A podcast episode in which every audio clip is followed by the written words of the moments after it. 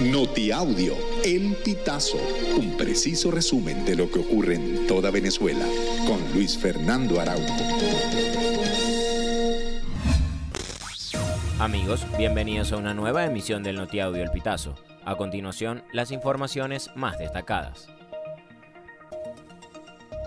Estados Unidos anunció la apertura de una nueva oficina en Ecuador para tramitar solicitudes de asilo de personas de Cuba, Haití, Nicaragua, Venezuela y Colombia.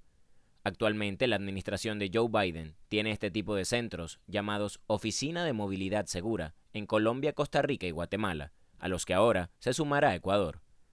El Departamento de Estado dijo en un comunicado que la nueva oficina estará operativa en las próximas semanas y servirá para ayudar a las personas a buscar vías regulares para migrar a Estados Unidos y a otros países.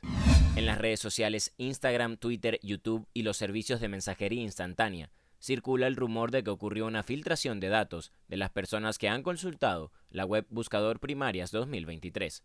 Sin embargo, la investigación de cazadores de fake news determinó que la información es falsa.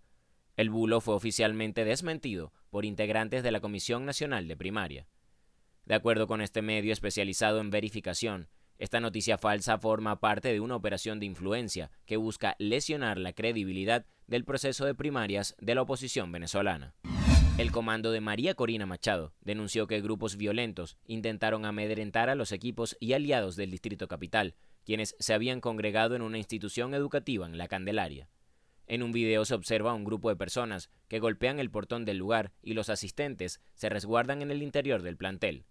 En otro video se puede ver otra perspectiva, desde donde intentan desalojar a las personas que estaban dentro del recinto, donde los equipos de la candidata a la primaria estaban precisando detalles para la contienda opositora del domingo. En Lara, la elección primaria contará con 211 centros de votación y 337 mesas electorales, distribuidas en las 58 parroquias que conforman el Estado. Así lo precisó Juan Tirado, miembro de la Junta Regional Primaria. Sobre el material electoral, Nelly Cuenca, presidenta de la Junta Regional, dijo que ya se encuentra resguardado y listo para ser utilizado el próximo domingo. Finalmente, Cuenca indicó que entregaron un documento en la gobernación de Lara para solicitar resguardo y seguridad el día de la elección, sobre todo para las personas que prestaron sus casas para que funcionaran como centros de votación. El Instituto Venezolano de los Seguros Sociales informó que este viernes 20 de octubre serán depositados la pensión correspondiente a noviembre y un mes de aguinaldo. El anuncio lo hizo a través de sus redes sociales. Ya que el monto será calculado con base en el sueldo mínimo, los pensionados recibirán un pago de 260 bolívares entre pensión y aguinaldo, es decir, 7.46 dólares, tomando como referencia el dólar del Banco Central de Venezuela. Amigos, y hasta acá llegamos con esta emisión del Notiaudio El Pitazo. Recuerda hacerte super aliado para mantener vivo el periodismo independiente en Venezuela. Narró para ustedes Luis Fernando Araujo.